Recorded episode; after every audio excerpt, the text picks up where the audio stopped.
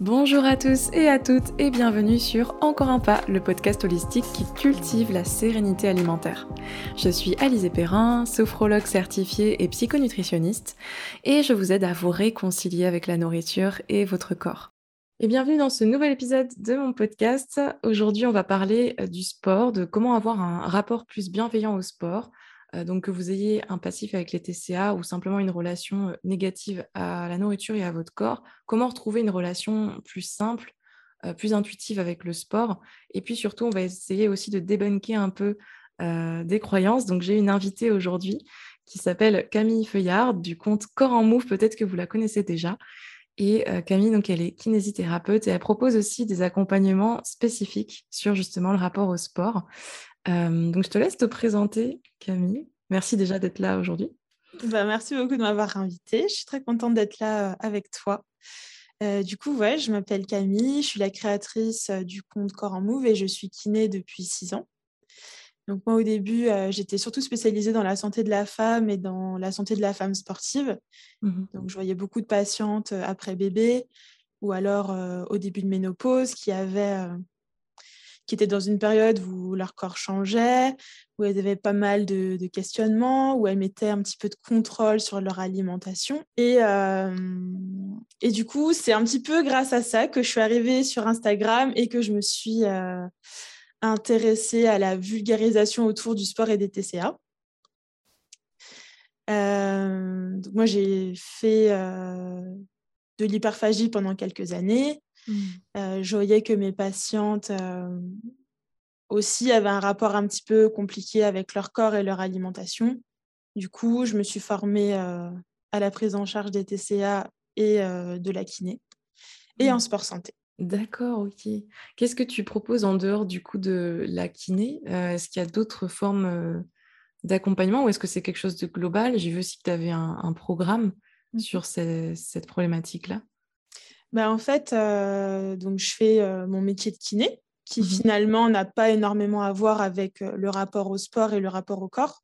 Mmh et à côté, je propose des séances de sport santé. Donc, en fait, un bilan avec les personnes qui me contactent pour voir où est-ce qu'elles en sont au niveau de leurs conditions physiques, mais aussi au niveau de leurs croyances par rapport au sport, pour ensuite leur proposer une reprise du sport progressive et les aider à mettre un petit peu euh, plus de bienveillance en fait euh, dans leur activité sportive. D'accord. J'ai aussi créé un programme sport santé qui s'appelle Core Move Studio où là c'est vraiment plus des séances de sport adaptées aux différents corps et aux différents niveaux.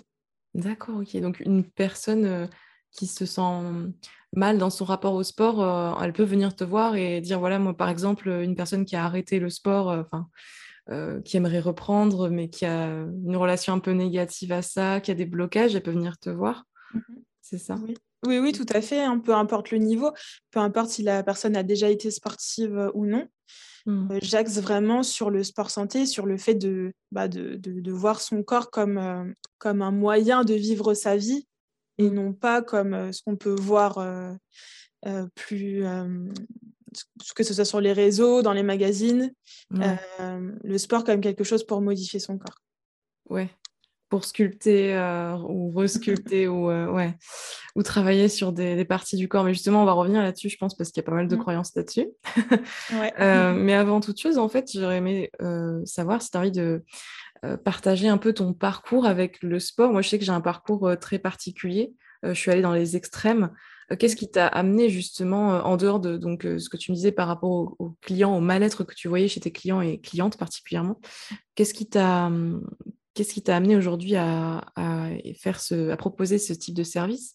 Alors moi, mon parcours avec le sport, il a été marqué par différentes étapes. Quand j'étais petite, j'aimais pas du tout ça. J'habitais en Guadeloupe, il faisait chaud, j'aimais pas transpirer, j'aimais pas du tout sentir que mon corps était poussé, on va dire entre guillemets.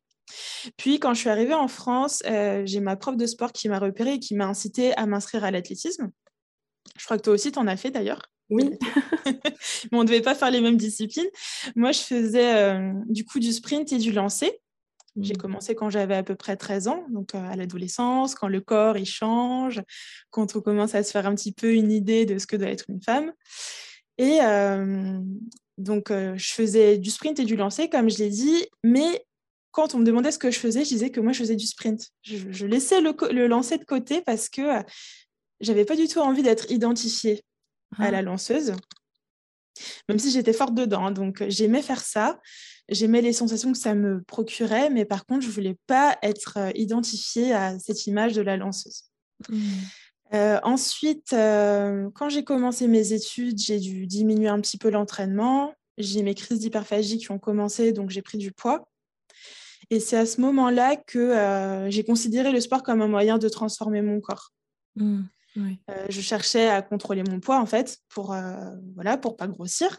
Mmh. et donc, je suis passée d'une recherche de la performance à une recherche de, de la transformation du corps jusqu'à ce que euh, je découvre l'alimentation intuitive, que je commence à travailler sur moi par rapport à, mon hyperphagie et que j'arrête pour pouvoir euh, refaire un petit peu le point sur, euh, sur mes intentions, sur mes objectifs.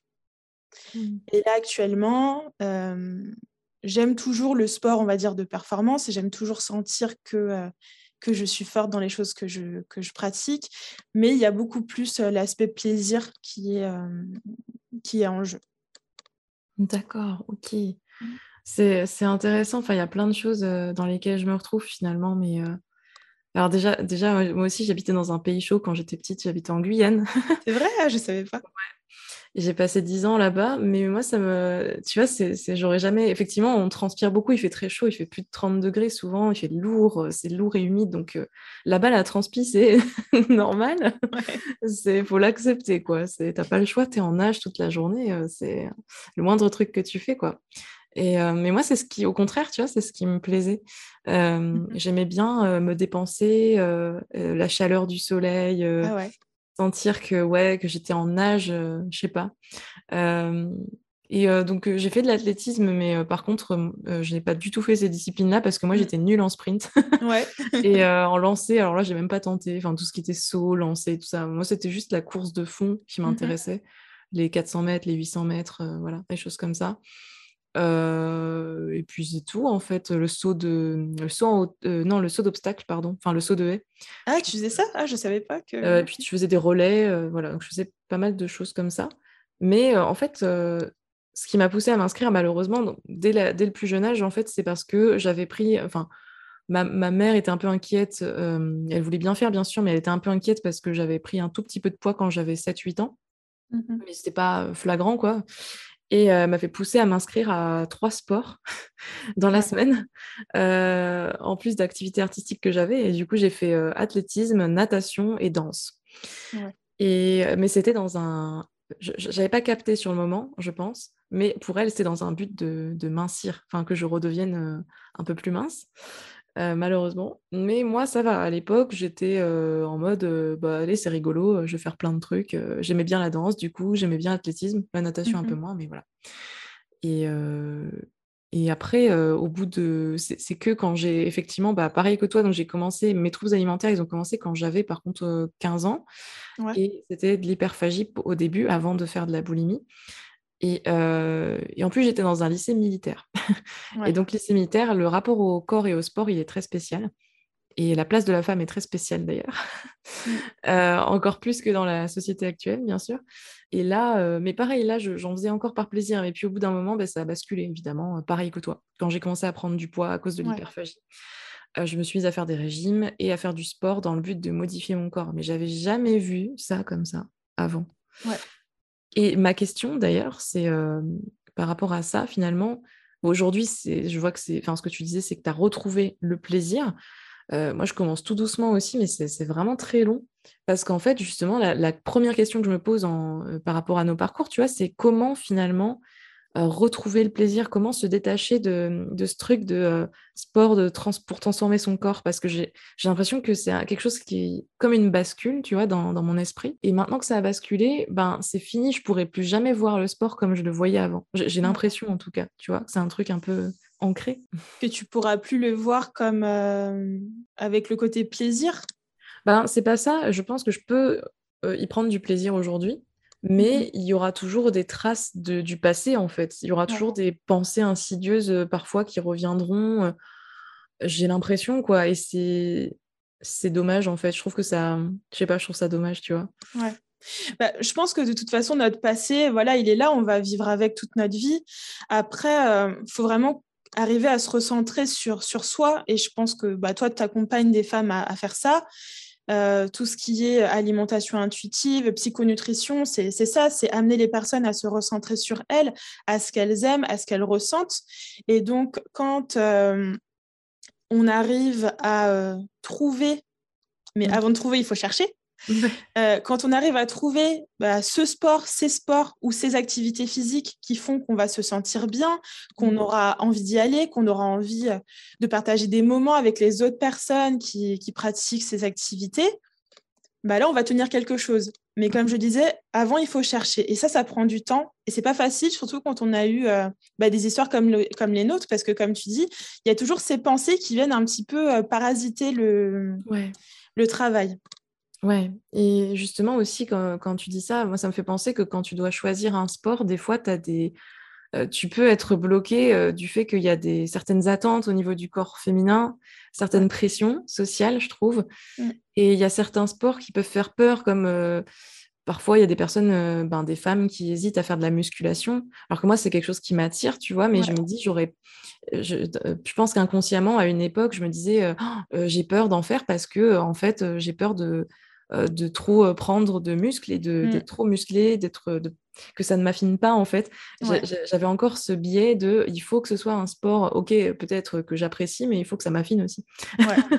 et parce qu'il y a une représentation, euh, je pense, du corps de la femme, enfin, on a encore trop ça ancré dans nos têtes. Ouais, c'est normal qu'on l'ait dans nos têtes. Hein. Et puis, tu vois, moi, ça me refait penser à quand j'étais ado et que je voulais pas du tout euh, qu'on me dise que je ressemblais à une lanceuse. Et en fait, c'est normal de réagir comme ça mmh. euh, parce que que ça soit à cet âge-là ou encore à nos âges, on a envie de plaire, on a envie d'être intégré. Et pour ça, il faut rentrer dans le moule et correspondre à ce que l'on attend, entre guillemets, d'une femme. Donc, mmh. qu'elle soit douce, qu'elle soit, euh, qu'elle soit mince, qu'elle soit fine et. Et c'est vrai qu'on peut avoir tendance à faire des choix sportifs par rapport à ce à quoi on risque de ressembler et pas par rapport au plaisir que ça pourrait nous procurer. On a peur d'être trop musclé, de ne pas être assez féminine, parce que en fait, notre société, notre entourage a fait qu'on ramène la femme à, son physique, si tu veux. Et moi, je le voyais même quand j'étais ado, parce que dans mon entourage, j'avais des personnes qui me demandaient Ah, mais pourquoi tu ne ferais pas plutôt du saut en hauteur Ah, quand est-ce que tu vas arrêter de lancer? Enfin, je trouve que c'est assez toxique, tu vois, surtout enfin, chez une jeune fille de cet âge-là, qui au final est déjà un petit peu parasitée par ses idées, mais elle cherche autre chose, elle, elle cherche vraiment son plaisir. C'est dommage cette, euh, ce cloisonnement en fait. Euh, et je, vois qu'il y a la même chose peut-être aussi du côté des hommes, dont on parle mm. peut-être moins, mais euh, certains sports sont considérés comme que des sports de filles et du coup on peut se moquer de, certains hommes qui choisissent, je sais pas, la danse. Mm. Ou je sais pas à quoi je pense là, mais le patin à roulette, j'en sais rien, le pole dance. non, tu vois, ces trucs-là, bah, en fait, il y a des sports qui sont, ouais, c'est ultra cloisonné et pour des raisons, encore une fois, de euh, pas que d'esthétique, là, pour le coup, je pense, mais aussi de, comment dire, de, jugement, juste euh, mmh. sur le côté, euh, vraiment le type d'activité, quoi, choisi. C'est dommage. Ouais, c'est ça. On se fait une image en fait de certaines activités. On veut correspondre à tel ou tel standard, que l'on soit une femme ou un homme. Et, et oui, comme tu dis, c'est dommage parce que ça nous bloque, bah, mmh. ça nous bloque dans notre, dans notre recherche du plaisir. Hein. Notre corps, il est là pour, pour nous mmh. faire faire des choses qu'on apprécie. Et justement, quand tu disais que tu avais des remarques quand tu étais adolescente, du type quand est-ce que tu vas arrêter le poids, etc., je, je, je, crois que. alors, moi, j'ai plutôt eu la chance de justement d'avoir eu le choix. C'est-à-dire que je pense que si j'avais choisi un truc genre le foot, mes parents s'y seraient jamais opposés. je me rappelle que j'ai même eu. je veux dire, j'avais, j'avais pas beaucoup de jouets de, de filles. Enfin, j'avais pas de jouets genrés en fait. Si je mmh voulais une voiture télécommandée, j'en avais une. Enfin, j'en avais une d'ailleurs. Et tous les dimanches sur le parking, euh, j'étais là avec ma petite voiture télécommandée. Non, voilà, j'ai pas eu de, de jouets genrés et je pense qu'au niveau sport, c'est moi qui ai fait ces choix-là. Mais que si j'avais fait d'autres choix, genre, euh, ouais, euh, des trucs qui sont considérés comme malheureusement comme moins féminins, entre guillemets, même si ça veut rien dire, je pense qu'ils ne se seraient pas opposés et ça, c'est plutôt chouette. Par contre, oui, ce qui est dommage, c'est l'aspect, bon, bah voilà, je te pousse à faire du sport pour mincir. Mmh. Il y a quand même, et là, là c'est quand même par rapport à au corps de la femme, quoi. La femme doit être fine, délicate et, ne pas parler trop fort. Exactement. voilà. Pas prendre trop de place, quoi. Alors que c'est dommage parce que le sport, finalement, moi, je, maintenant, j'aime bien être un peu en mode sauvage et me lâcher. crier, danser en criant comme ça. Enfin, je sais pas, il y a un côté un peu expression des émotions aussi. Ouais, c'est un moyen d'expression, le sport, ouais, c'est clair. Mais le souci, comme tu dis, c'est que voilà, nous, on nous a appris, euh, enfin, on nous a appris qu'il euh, fallait qu'on soit plutôt discrète. Tu vois, pour revenir toujours à la lanceuse, la lanceuse, quand elle finit son lancer, elle crie. Mais moi, j'ai jamais pu crier, j'ai jamais pu en fait. J'ai jamais réussi à crier, à prendre cette place et à vraiment laisser tout partir parce que euh, bah, c'est pas délicat, c'est pas féminin.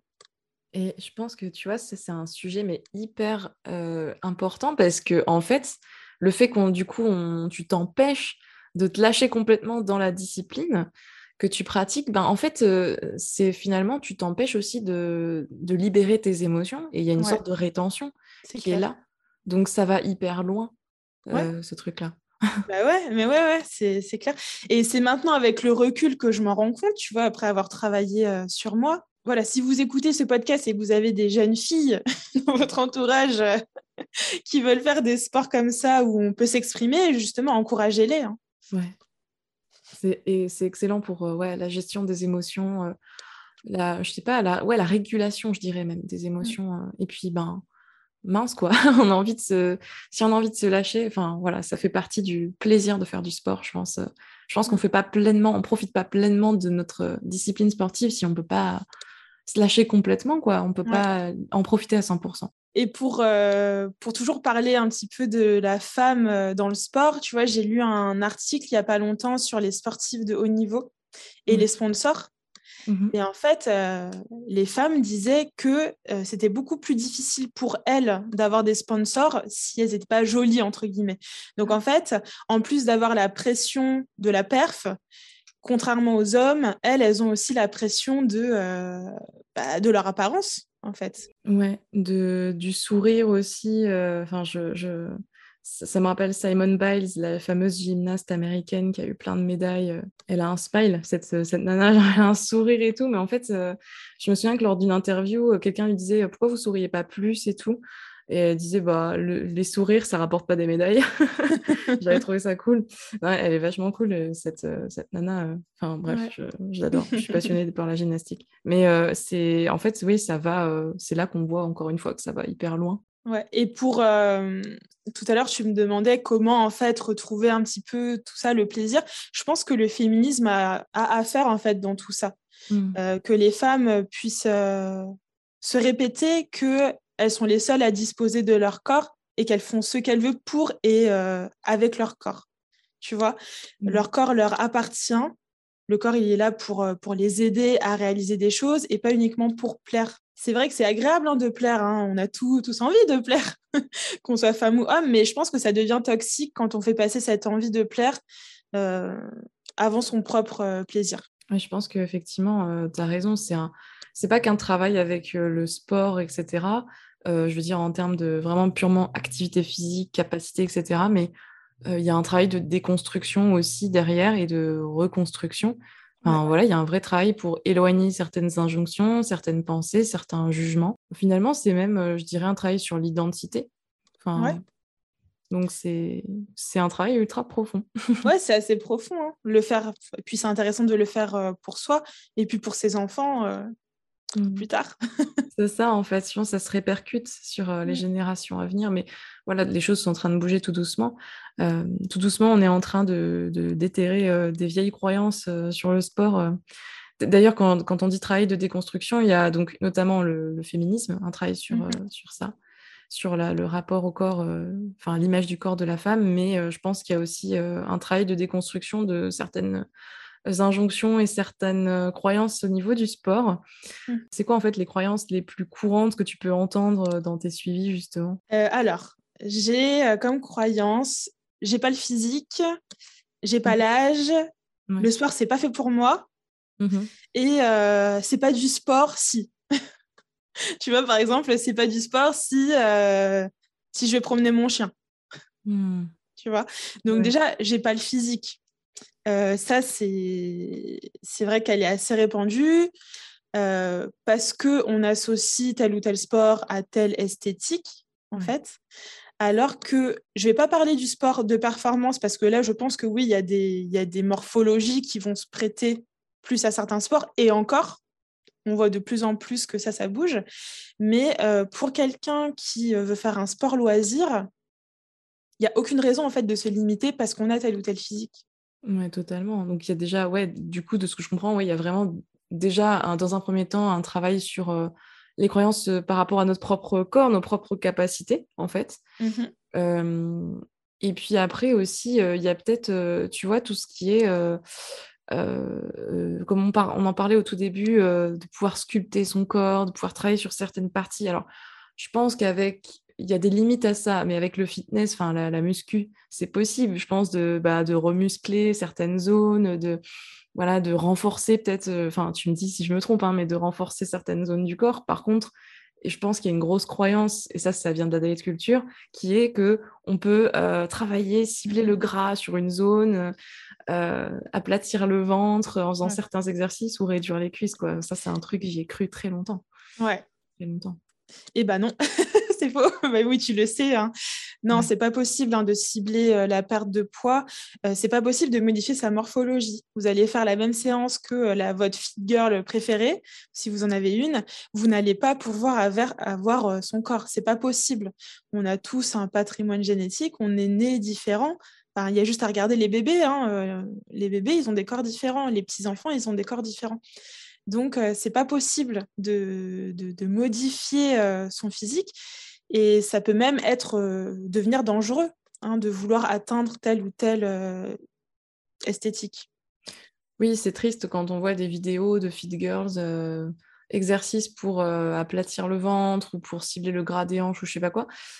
surtout que ces nanas-là, en général, enfin moi quand je regardais ça à une époque, elles sont toutes mais sèches, tu sais, hyper bien.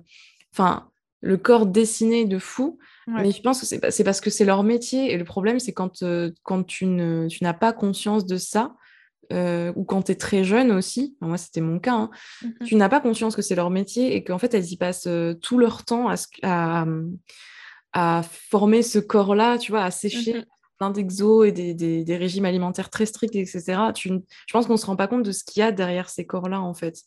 Il y a aussi de la génétique probablement qui favorise ça, hein, j'en sais rien, mais il y a des efforts monumentaux pour arriver à ces corps-là, c'est pas tout naturel. Et déjà, il faut prendre conscience de ça. Et je repense à moi, quand j'avais 14 ans, dans ma chambre, je me souviens qu'en fait, à cette époque-là, même avant, avant la déclaration de mes TCA, enfin le début, je faisais des exercices dans ma chambre pour réduire l'écart entre les cuisses, etc. J'étais déjà à fond là-dessus. Je, mmh. m'en souviens, en fait, quand j'avais, ouais, j'étais au collège. Ouais. C'est triste, quoi. J'étais à fond là-dessus, quoi. J'y croyais, dur comme ça. Ouais, moi je me rappelle, hein, maintenant que tu me le dis, j'étais avec mes cousines dans ma chambre et puis on se faisait des séances d'abdos pour avoir le ventre plat. En fait, le souci, c'est que le bodybuilding, mais vraiment, le bodybuilding, la discipline bodybuilding, c'est presque devenu la norme du sport, du fitness. En fait, mais tu vois, le fait de sécher, de sculpter son corps, c'est vraiment propre au bodybuilding. C'était même pas propre au fitness, hein, finalement. Mm. Et quand tu regardes les fit girls, ce qu'elles font, c'est ça, c'est du bodybuilding.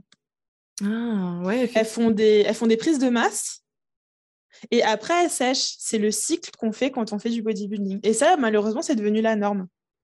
Oui, tu as, raison, en fait, j'avais pas vraiment conscience qu'à la base, c'était du bodybuilding. Mais oui, on voit ça partout maintenant. C'est mmh. ce qui est recherché le plus, j'ai l'impression aussi. Euh, enfin, c'est ouais, un vrai problème, je trouve. Enfin, finalement, on perd euh, le côté un peu plus fun du fitness. C'est ça, parce que euh, alors, il y a toujours eu cette envie, je pense, de modifier le corps, mais c'était pas autant poussé avant. Hein. Ouais, là, c'est, ça devient carrément des conseils aussi nutritionnels hyper précis pour sécher, etc. Enfin, c'est, c'est particulier. ouais, c'est particulier.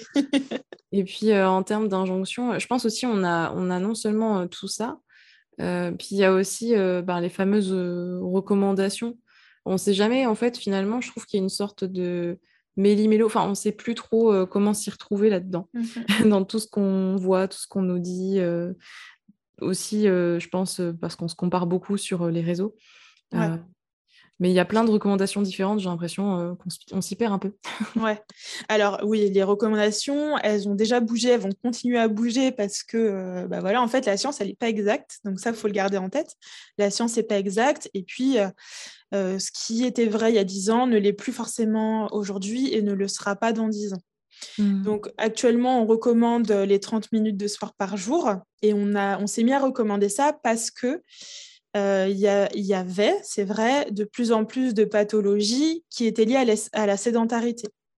Euh, on est dans un mode de vie beaucoup plus sédentaire parce que bah, on, travaille, euh, on travaille plus, on a moins de temps, notre attention est happée par pas mal de choses qui font que bah, on est souvent sur l'ordinateur ou sur le téléphone. Et donc, voilà, ils ont mis au point des recommandations parce qu'ils se sont rendus compte que le mode de vie changeait et que les gens avaient plus de douleurs liées à ça.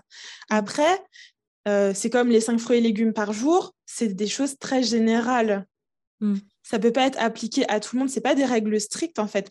Les recommandations, la prévention, c'est toujours très, très, très global. Ça ne prend pas en compte les particularités individuelles, ça ne prend pas en compte la génétique ni l'histoire de la personne. Donc, il faut vraiment le prendre avec des pincettes. C'est intéressant de mettre plus de mouvement dans son quotidien. Après, il euh, ne faut pas que ça soit euh, des règles à vraiment euh, respecter tous les jours et que ça apporte plus de stress qu'autre chose. Oui, oui, totalement d'accord. Et je pense qu'il faut se demander pourquoi on le fait? Est-ce qu'on le mmh. fait juste parce qu'on a entendu la recommandation et puis on le fait en se forçant un peu euh, Ou est-ce qu'on le fait parce qu'on a vraiment envie? Moi, il y a une période où j'allais marcher une heure tous les jours, mais c'était vraiment parce que j'en avais besoin en fait pour ma santé mentale et, et même parce que bah, c'était à la suite du dernier confinement, je crois, et du mmh coup, j'en avais vraiment marre. J'étais très contente d'aller euh, voilà, marcher. Euh. Et puis là, bah, je le fais plus trop en ce moment. Enfin, je pense qu'il faut aussi s'écouter et on peut pas être on peut pas être constant.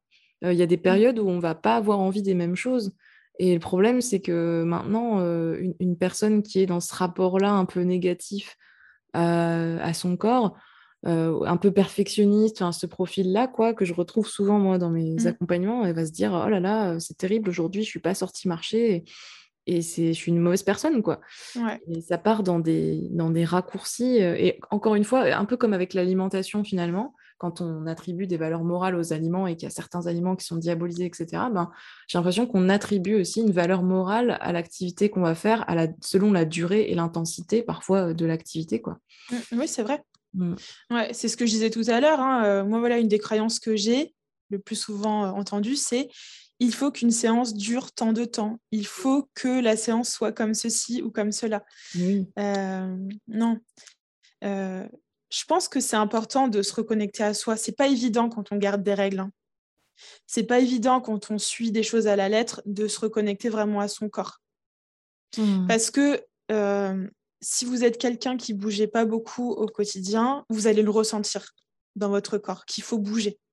Mmh. Vous allez avoir des douleurs, des raideurs, vous allez euh, peut-être sentir de l'énergie dans vos jambes. Enfin, il y a des signes comme ça euh, qu'on peut avoir, mais voilà, il faut être à son écoute. Ok, intéressant. Oui, effectivement, euh, euh, on n'en a pas, trop parlé, mais il y a des signaux.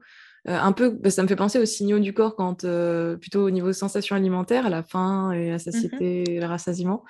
Il y a aussi des signaux, effectivement, qu'on peut écouter pour savoir si le corps a besoin de bouger ou pas.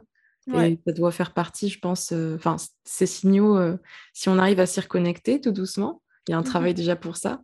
Et je pense que c'est intéressant qu'ils fassent partie enfin, qu'il soit pris en compte dans le choix de l'activité et de quand on va la faire, de quelle durée, etc. Quoi. Ouais. L'écoute dans le sport. Mm. C'est ça. Donc ça, c'est par rapport à l'activité physique, hein, vraiment à proprement parler, donc le fait de bouger au quotidien. Après, pour euh, le sport, vraiment, euh, par exemple, je sais pas, le badminton, le volet, là, c'est vraiment autre chose, c'est qu'on cherche autre chose.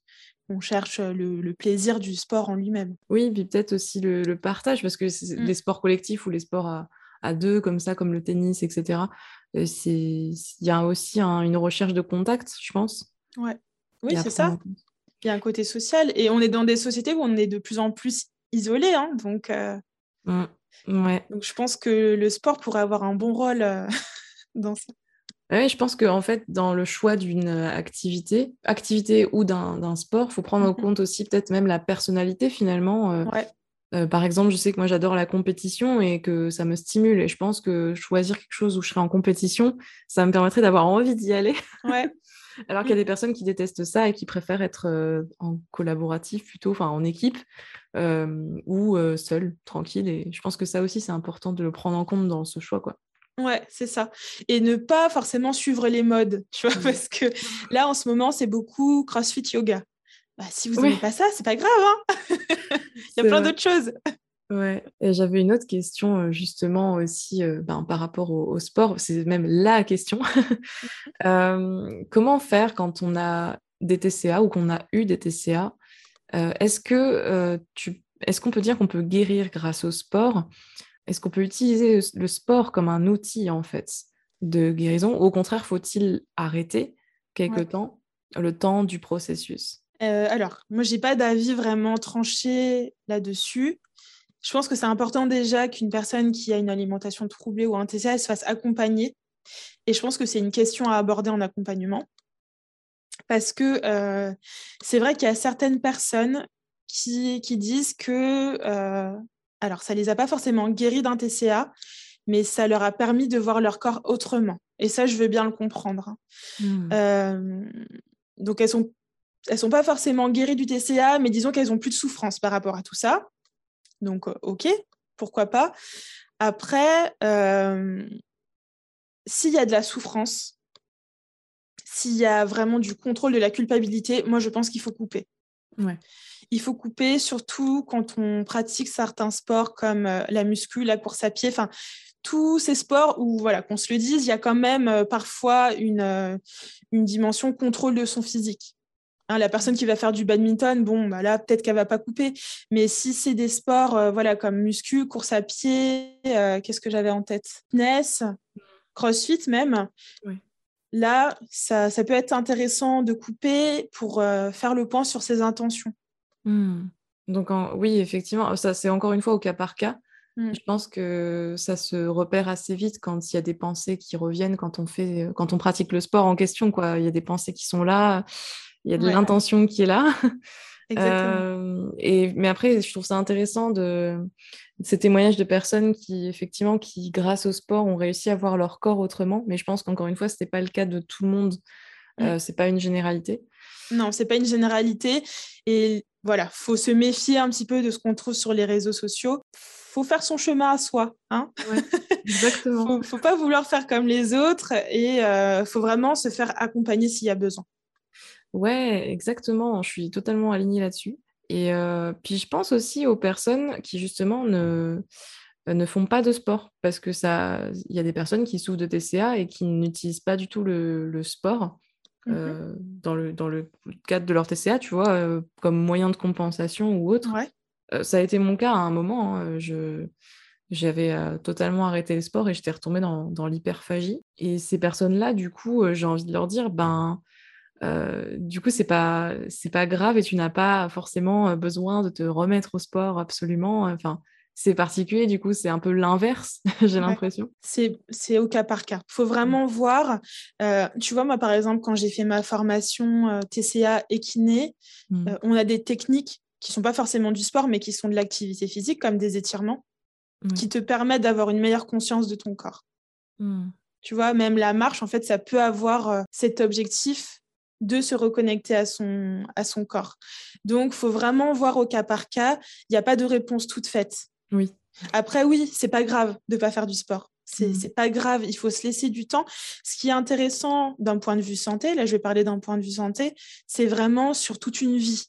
Mmh. Hein, c'est sur du long terme. Donc si vous passez quelques mois ou même euh, un ou deux ans sans faire de sport, c'est pas ça en fait qui va conditionner votre santé. Après, s'il y a des douleurs, etc., là, bon, bah, vous allez voir le kiné.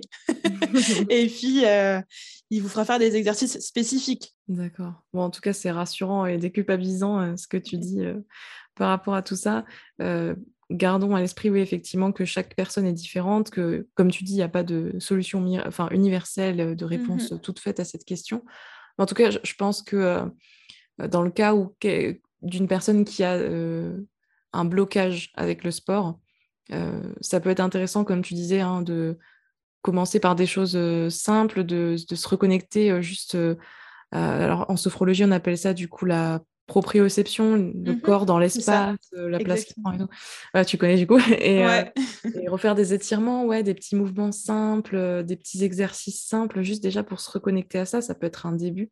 Je, sais que pour ma part, j'ai eu un, un, blocage avec le sport, et d'ailleurs, je t'en avais parlé en off il n'y a pas longtemps.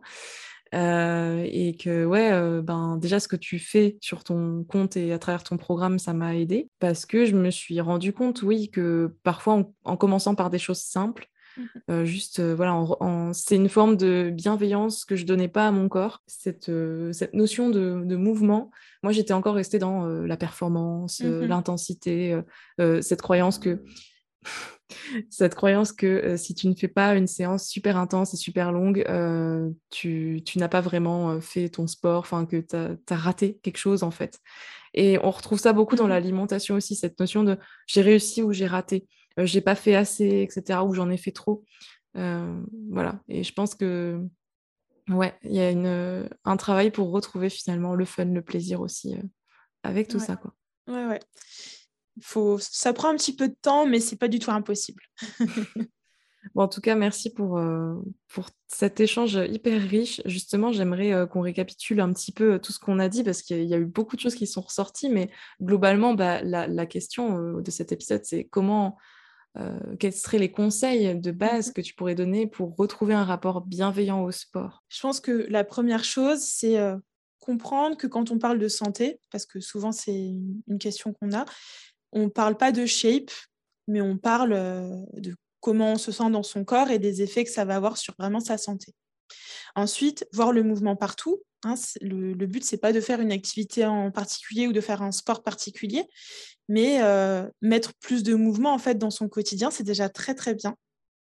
Faire un travail sur les croyances que l'on peut avoir. Hein, on en a énuméré pas mal. On n'est pas obligé de faire un sport en particulier les séances d'étirement, de renforcement à la maison pendant quelques minutes euh, en écoutant de la musique, c'est déjà très très bien. Et s'il y a l'envie de tester, euh, de faire une activité particulière, de tester. De mmh. tester, d'oser, de pas forcément aller euh, vers des sports qui sont forcément à la mode. d'oser tester et puis au pire, bah, si ça vous plaît pas, bah, vous arrêtez tout simplement. Et puis surtout se laisser du temps. Super, bah, merci beaucoup. C'est vraiment hyper rassurant. En fait, ça, je trouve que ça redonne un peu aussi une forme d'espoir parce que quand on est bloqué avec ça, ou quand on est bloqué peut-être dans un, cercle vicieux de performance, de toujours faire mieux, de toujours mincir, sculpter encore plus et tout, c'est hyper, ouais, hyper déculpabilisant. ça allège en fait l'esprit, je trouve, ces conseils-là. Donc merci beaucoup en tout cas, merci ben, d'avoir été là aussi pour cet épisode que j'ai trouvé vraiment. C'était trop, trop chouette nos échanges. Donc, merci à toi. Ben, merci beaucoup. Moi aussi, j'ai beaucoup apprécié discuter de tout ça avec toi. Peut-être une prochaine sur un autre sujet. sur mon podcast, vu que j'ai envie de lancer mon podcast. ah, bah, pas de souci, avec plaisir. Et, et, du coup, bah, je vais mettre bien sûr le lien vers le site de Camille et le compte de Camille en description de cet épisode. Euh, donc c'est la fin. Merci d'avoir écouté. J'espère que cet épisode vous aura plu, vous aura apporté euh, des clés, des réponses, vous aura ouvert des portes. Euh, en tout cas, n'hésitez pas à écrire à, Camille ou à moi sur les réseaux. moi, vous pouvez me retrouver sous le nom de Encore un pas. J'ai toujours beaucoup de plaisir à lire vos retours, vos petits messages. donc n'hésitez pas. Et puis en attendant, n'hésitez pas aussi à noter d'ailleurs ce podcast 5 étoiles s'il vous a plu. Et on se retrouve pour un prochain épisode le mois prochain. Merci et à bientôt.